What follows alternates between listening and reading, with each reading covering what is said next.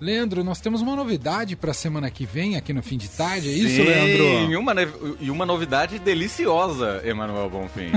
é. Do que se trata, Leandro? A Páscoa está chegando e vamos receber o coelhinho. Não, o coelhinho não vem para cá. no fim do ano, para quem acompanha o fim de tarde, ah. a gente fez uma parceria com a equipe do Paladar. Paladar todo ano faz o ranking dos melhores panetones e chocotones no fim do ano, tradicionalíssimo, e elege os melhores. A gente fez uma parceria, Renata Mesquita, repórter do Paladar, esteve conosco durante uma semana, a cada dia conversando com um convidado que é especialista em chocotone, que participou da degustação, enfim, um papo muito legal.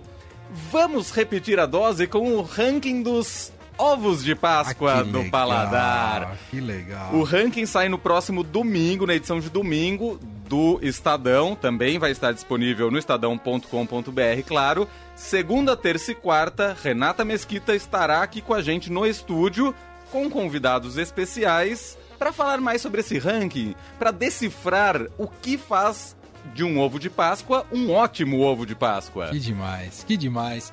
Vamos, tem uma chamada aqui que a gente já pode estrear, vai começar a rodar amanhã na programação. Boa. Mas ficou assim. A Páscoa está chegando. Está na hora de você ser consagrado coelho da Páscoa. E com ela chega também uma das mais deliciosas tradições desse período o ranking de melhores ovos de Páscoa do Paladar. Este ano, a Rádio Eldorado apresenta para você como funciona a eleição organizada pela equipe do Estadão, os bastidores da degustação, hum. os segredos da receita, hum. como identificar um bom ovo de chocolate. Hum. De 11 a 13 de abril, dentro do fim de tarde Eldorado. Ranking dos melhores ovos de Páscoa do Paladar. Agora também na Rádio dos melhores e mais exigentes ouvintes. Tá aí. Muito bom. Eu gostei do. Hum, hum, hum.